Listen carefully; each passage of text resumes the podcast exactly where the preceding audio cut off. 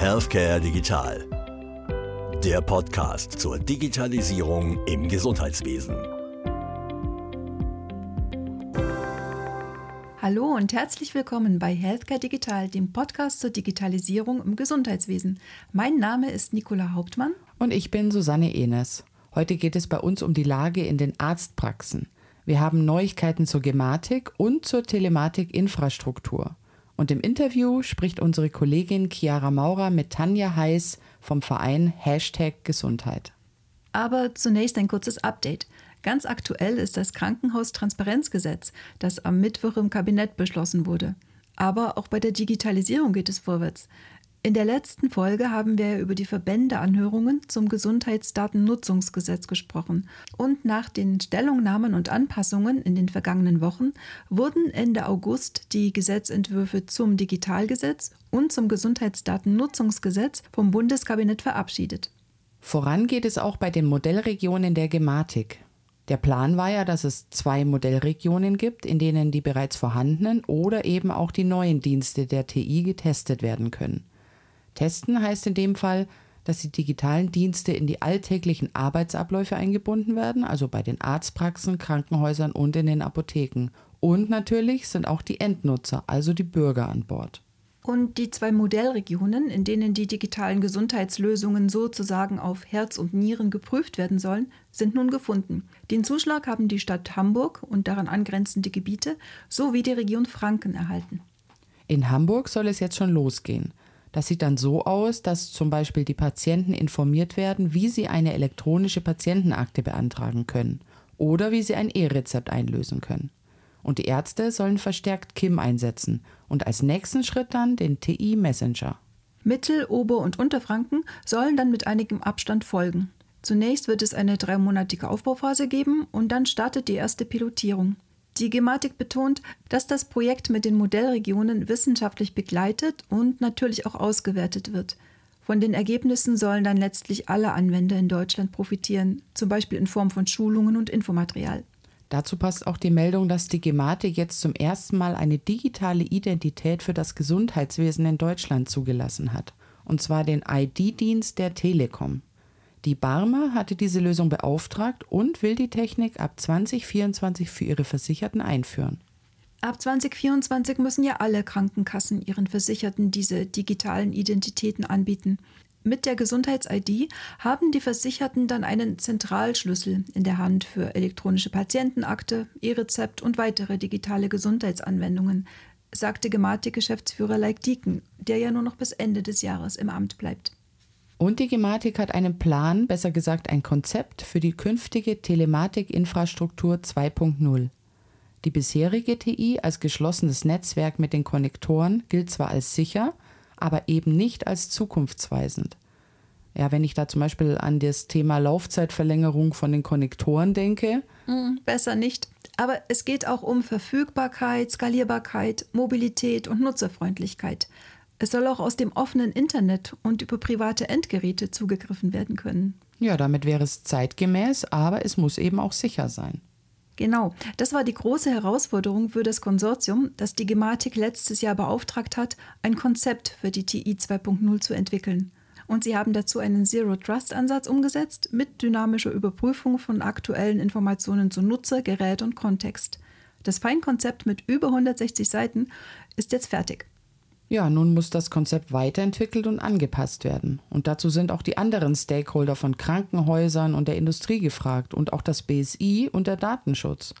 Es ist sicher noch viel zu tun und auch der Übergang wird nicht von jetzt auf gleich möglich sein.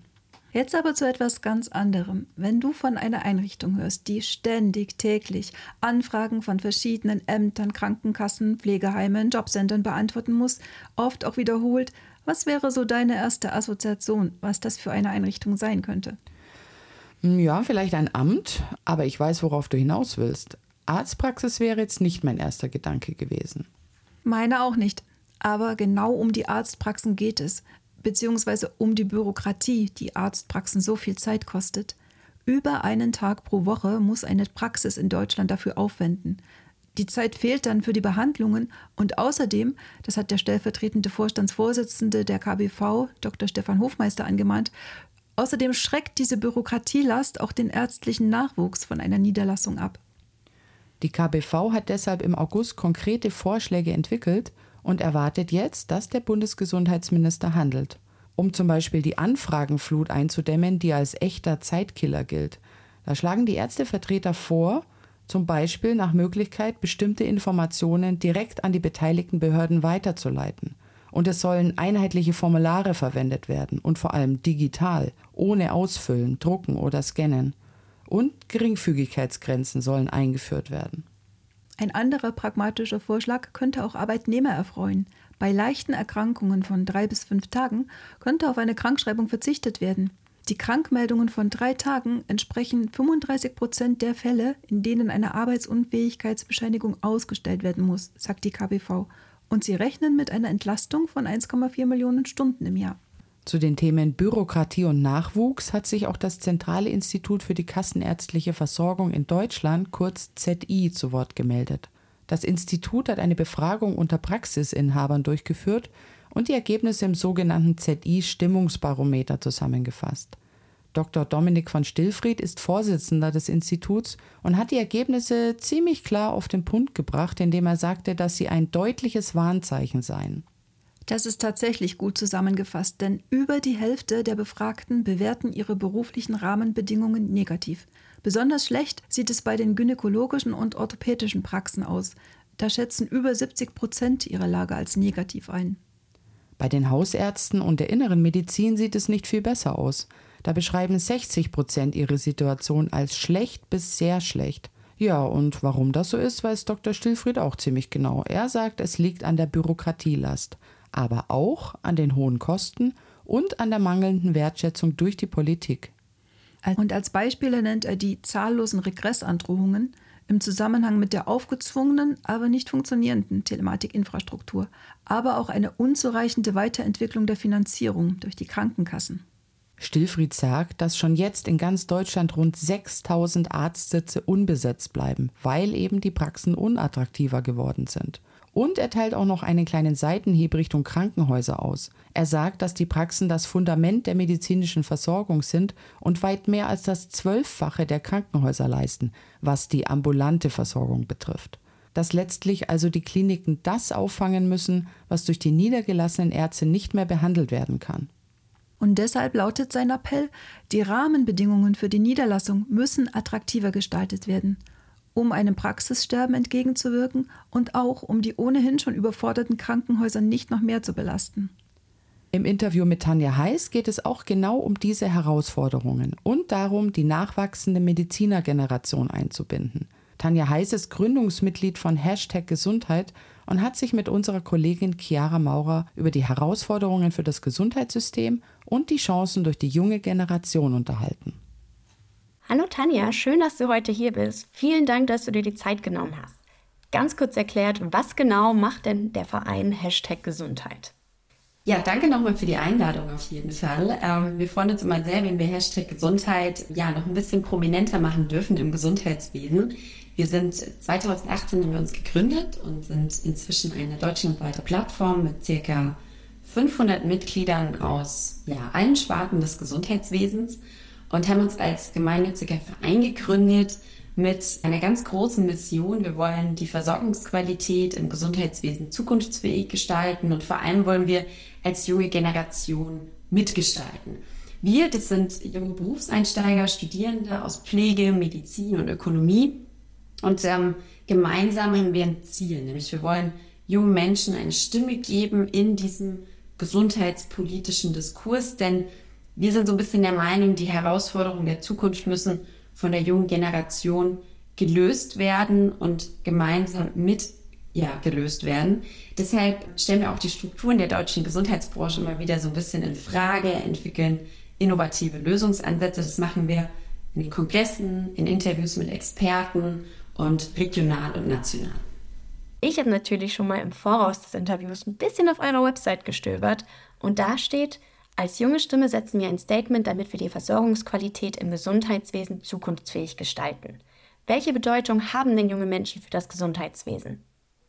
Ich glaube, eine ganz wichtige, ähm, denn Auf der einen Seite sprechen wir ja davon, es ist ja unsere Zukunft. Das heißt, es geht natürlich darum, wie entwickelt sich die Versorgung von, von älteren Menschen, von kranken Menschen, wie ähm, ja, wird das Ganze finanzierbar, wie werden wir auch das Thema Fachkräftemangel lösen. Und natürlich ist es im Moment eben auch das Thema Digitalisierung. Wir sind in dieser digitalen Welt groß geworden. Manche sagen, wir sind die Digital Natives. Ich würde auch behaupten, bei Hashtag Gesundheit sind wir anteilig mehr Digital Natives. Aber ich kenne auch junge Menschen, die gar nicht ähm, auf TikTok und Co. unterwegs sind, denen KI auch vielleicht eher Angst macht und ich glaube, dass Herausforderungen zu lösen und gerade im Bereich Digitalisierung bedeutet, dass wir generationsübergreifend unser Wissen zusammenpacken. Ja, also das heißt, die Menschen, die viele Jahre und Jahrzehnte Berufserfahrung am Patienten haben, die diese komplexen Strukturen des Gesundheitswesens kennen, die Technologieexperten, die wir haben und natürlich wir als junge Generation, das muss alles zusammen und dann brauchst du vielleicht auch so eine Art Vermittler, Menschen, die dafür sorgen, dass wir ähm, in all diesen unterschiedlichen Bedürfnissen und Meinungen ähm, dann auch was Konstruktives entstehen lassen. Jetzt hast du gerade ja schon das Stichwort Digital Natives genannt. Jungen Menschen wird ja deswegen oft eine Schlüsselrolle bei Digitalisierungsthemen zugesprochen. Kann man das denn auch bei der Digitalisierung im Gesundheitswesen behaupten? Auf der einen Seite absolut, ne, weil wir, wir denken und handeln natürlich sicherlich ähm, digital ähm, und ich sag mal, Digitalisierung nach vorne zu bringen, heißt ja, ähm, auch natürlich einerseits die digitale Welt zu kennen und sich darin auch gerne und, und selbstbewusst zu bewegen. Die Perspektive können wir natürlich einbringen, aber es braucht eben auch das andere. Also ich glaube, wir als junge Menschen können uns nicht anmaßen, dass wir alles besser wissen. Im Coaching sagen wir so ein bisschen, man muss auch mal annehmen, was ist. Und wir müssen auch mal respektieren, dass da Menschen sind, die dieses System unter diesen ganzen Umständen der letzten Jahre erstmal aufgebaut haben und wie schon gesagt, brauchen wir natürlich auch das Wissen, damit wir am Ende auch die Digitalisierung, sag ich mal, ja, für uns nutzen können und nutzen können, um Gesundheitsversorgung besser zu machen. Jetzt ist es ja nicht nur im Gesundheitswesen, sondern eigentlich in fast allen Bereichen so, dass da gerade vier Generationen an Menschen zusammentreffen, die verschiedene Visionen, Ideen und Wünsche aber auch Ansprüche an ein zukunftsfähiges Gesundheitswesen haben und den Begriff zukunftsfähig vielleicht auch völlig anders definieren. Wo finden die Generationen hier denn einen gemeinsamen Nenner und wo besteht deines Erachtens noch das größte Konfliktpotenzial? Ich glaube, da muss man ein bisschen ausholen. Erstmal bin ich gar nicht so ein Fan, die Menschen immer in diese Generationen Schubladen zu stecken. Natürlich hat jede Generation so ihre Einflussfaktoren, aber am Ende muss man die Menschen immer individuell sehen. Und egal welches Kommunikations- oder Persönlichkeitsmodell man heranzieht, Menschen haben schon immer unterschiedliche Bedürfnisse. Und das ist eben komplett unabhängig von Geburtsjahren. Also das muss man wissen und da muss man auch Rücksicht drauf nehmen, wenn man wirklich so Diskurs oder auch Veränderungen anstoßen will. Gemeinsamkeiten liegen wahrscheinlich darin, dass wir alle mit dem aktuellen Status im Gesundheitswesen nicht so richtig zufrieden sind. Wir alle machen uns Sorgen um Kostenstrukturen, um den Fachkräftemangel, um die Attraktivität von Berufen. Wir wollen international nicht abgehängt werden und wir wollen ein Stück weit auch was wirklich Sinnvolles tun. Also für uns, aber natürlich auch für die Patienten. Kurz gesagt, am Ende wollen wir, dass die Menschen gesund sind oder gesund werden. Und auf der anderen Seite gibt es natürlich auch Konfliktpotenzial. Denn wenn du Menschen mit ganz unterschiedlichen Meinungen zusammenbringst, wenn unterschiedliche Perspektiven aufeinandertreffen und jeder immer nur seine Perspektive betrachtet, dann kollidiert es natürlich ziemlich schnell. Und das ist vor allem bei Themen wie der neuen Arbeitswelt der Fall oder auch beim Thema Führungskultur. Da sind einfach die Vorstellungen häufig sehr unterschiedlich. Und wie kann man diesem, ich nenne es jetzt mal Pulverfass, richtig begegnen? Da gibt es unterschiedliche Ansätze. Ich glaube, der Ansatz ist nicht immer wieder über das Thema Fachwissen zu gehen oder über Regulatorien, sondern ähm, ich nehme mal auch da ein Beispiel aus dem Coaching. Da sprechen wir immer von der inneren Landkarte. Also wir sagen, jeder Mensch hat so eine eigene Landkarte mit ganz persönlichen Meinungen, Erfahrungen, Glaubenssätzen. Wenn wir jetzt im Gespräch gegenseitig immer nur auf der eigenen Landkarte unterwegs bist, wirst du keinen Konsens finden. Also es ist wichtig, dass ich mich mal auf die andere Landkarte bewege oder dass ich vielleicht sogar mal gemeinsam von so einer neutralen Metaebene da drauf schaue. Ich finde, bei Hashtag Gesundheit gelang es uns von Anfang an immer diesen Generations- und, und auch Berufsgruppenübergreifenden Austausch sehr respektvoll zu führen und somit auch respektvolle Debatten zu führen. Und das war für mich ja auch eine Motivation, mich zur Respekttrainerin ausbilden zu lassen, weil ich fest davon überzeugt bin, dass ähm, wir damit so einen, so einen fruchtbaren Boden für respektvolle Debatten schaffen. Denn ja, wir, wir müssen uns beim Thema Meinungen und Haltungen nicht immer gegenseitig bewerten, sondern wir müssen es eben schaffen, dass wir so eine respektvolle Debattenkultur führen, damit wir dann auch eben zu neuen Lösungsansätzen kommen und das Gesundheitswesen nach vorne bringen können. Mhm, Respekt, also ein sehr, sehr großes Thema hier. Kommen wir aber auch schon zu meiner letzten Frage. Was würdest du dir denn von den wichtigsten Entscheidern gerade wünschen, um das Gesundheitswesen zukunftsfähiger zu gestalten? Ja. Man muss dazu sagen, ich bin immer kein Fan davon, von anderen was zu erwarten. Ich finde, ähm, man kann immer nur sich selber verändern. Trotzdem, klar, ähm, ist es mir wichtig, dass ich sage, macht euch bitte Gedanken, welche Fähigkeiten, welche Kompetenzen es braucht und vermittelt diese Kompetenzen. Denn wenn die Menschen unsicher sind, wenn die Angst haben vor Veränderung, wird die Digitalisierung scheitern.